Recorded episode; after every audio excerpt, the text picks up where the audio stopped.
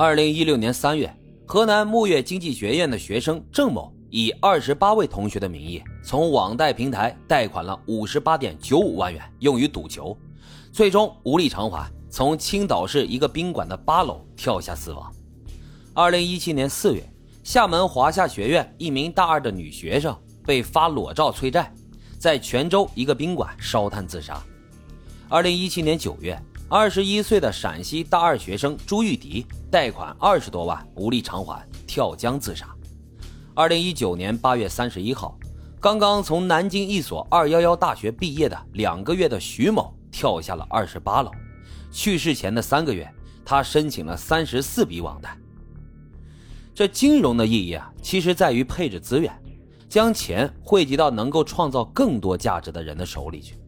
但是校园贷在做什么呢？他把钱借给了那些没有经济来源、从父母那里拿生活费的穷学生，鼓励他们消费，这是不道德的。但是对于他们来说，这却是一门很好的生意。消费信贷领域一直有这样一个悖论，就是信用越好、还款能力越强的人，往往不需要消费贷款，而申请消费贷款的人呢，往往逾期的风险都非常高。这是消费贷款在风控方面一直存在的难题。那么这校园贷为什么是一门好生意呢？难道学生的还款能力会比工作了的白领还要强？当然不是了，学生压根儿就没有收入来源，校园贷的放贷者们也从来没有想过能从这些穷学生的手里收回来投放出去的资金，他们一开始啊就把目标锁定在了学生的父母身上，说白了，这些学生只不过是他们父母钱包的一个突破口罢了。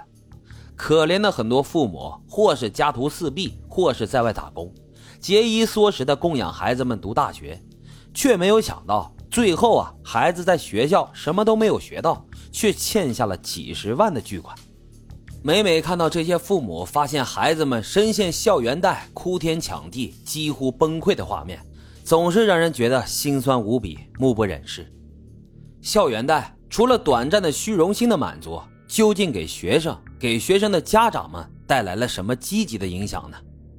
正如非你莫属的求职者怒斥罗敏时说的那样：“你在对一群还在使用父母生活费、没有收入来源的学生，通过放贷的方式促进他们去攀比、去消费。我看不到您项目的任何社会价值。还有，不合理的高额利息也是校园贷普遍存在的问题。根据招股书显示。”罗敏的趣店，二零一六年的实际年化利率为百分之五十九点五，而根据当时的司法解释，借款利率超过年利率百分之三十六，超过的部分利息约定就属于无效了。为了规避风险，趣店在二零一七年四月对贷款的费率进行了调整，确保年费率啊不超过百分之三十六。即使是百分之三十六的年利率，其实也不低了。意味着借一万块钱，一年后就得还一万三千六百元。但是很多网络平台年化利率都远远高于这个数字，不过他们却用每天的利息不到一瓶水的钱，这样的宣传模糊了实际年化利率，让借款的学生有了一种利息很低的错觉。这还是较为正规的借贷平台了，如果是线下的私贷，可能还会扣掉高额的砍头期。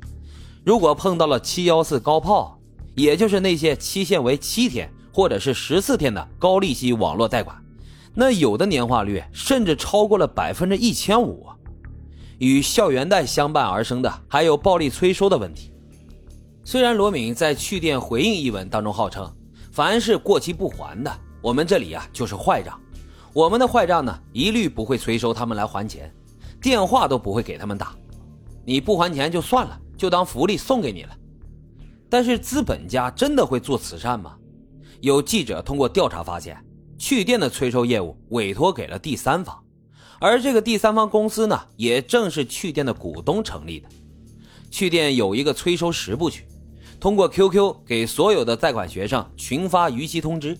单独发短信，单独打电话，联系贷款学生的室友，联系学生的父母，再联系警告学生本人，发送律师函，去学校找学生。在学校的公共场所张贴学生欠款的大字报，最后一步是群发短信给学生所有的亲朋好友。这些催收行为还算是在法律的框架之下。可怕的是，有些学生因为贷款逾期，人身安全都受到了威胁，辱骂、滋扰、守候、尾随、殴打屡见不鲜。有些催债公司甚至将欠款的学生非法拘禁了起来，逼他们想办法还钱。而打了裸条的女大学生，则会有极高的被强奸和被强迫卖淫的风险。如今啊，由于国家的管控。小额贷款公司不敢明目张胆地宣传校园贷了，但是，一些小的贷款平台依旧打着现金贷、消费贷的幌子，对学生群体的申请还放宽了审核标准，达到了收割学生的目的。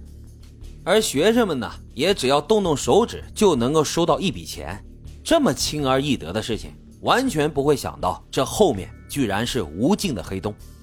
而最后来兜底的，只会是他们含辛茹苦的父母。或者是已经陷入了泥潭的自己，往严重了说，那几下动动手指赔上的，或许就是他整个的大好人生了。想想真的是非常可怕。好了，校园贷的话题呢，咱们就算讲完了。我们最后来花点时间再讲一讲这个罗老板。如今啊，这罗敏是卷土重来，瞄准了预制菜，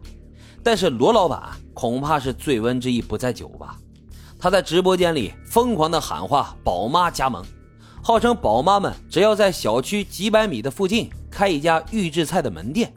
每天只需要卖出去五十份菜，每个月即可轻松的赚上大几千块钱。”但是据业内人士的估算，加盟这去店的预制菜生意啊，第一年的投入、房租、人工、进货等成本至少得二十万，宝妈们从哪儿筹到这么多资金呢？可是这会儿啊，贴心的罗老板就喊出了“零元加盟，一年免息”的口号，来贷款吧！贷款，哈，又回到了罗老板熟悉的赛道。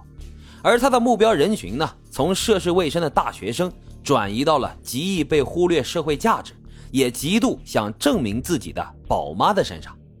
应该是谋划已久了吧？希望咱们节目前的听友啊，永远不要触碰诸如校园贷这样的贷款。如果你发现身边的家人、朋友、亲戚有诸如借贷加盟的行为，也劝他们三思而后行吧。那么大伙儿对本期的话题有什么想说的呢？欢迎大家在评论区积极的留言、订阅、点赞与打赏。本期的老白茶馆就是这样，咱们下期再会。